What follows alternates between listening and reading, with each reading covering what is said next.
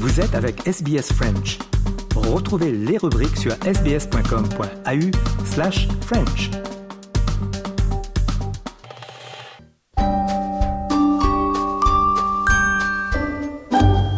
Bonjour et bienvenue dans notre rubrique Le mot de la semaine de SBS Easy French. Audrey Bourget avec vous. Cette semaine, notre mot est Noël, qu'on peut traduire par Christmas en anglais.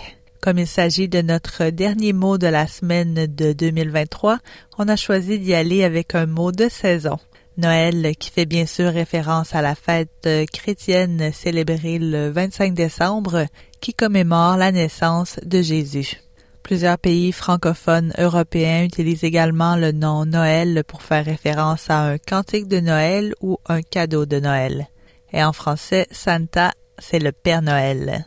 L'anglais emprunte parfois le mot Noël au français, particulièrement dans les chants de Noël. Le mot s'écrit avec un N majuscule, O, E avec un accent tréma, L, Noël.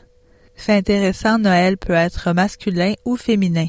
On utilise le masculin la plupart du temps comme lorsqu'on souhaite joyeux Noël, mais quand on fait référence à la fête de Noël, plusieurs pays francophones disent la Noël.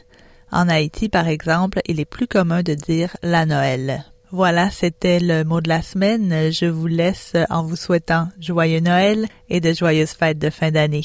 Je vous invite à écouter nos autres mots de la semaine ainsi que nos journaux Easy French sur le site web de SBS French et sur toutes les plateformes. Retrouvez-nous le 17 janvier pour le premier mot de la semaine de 2024.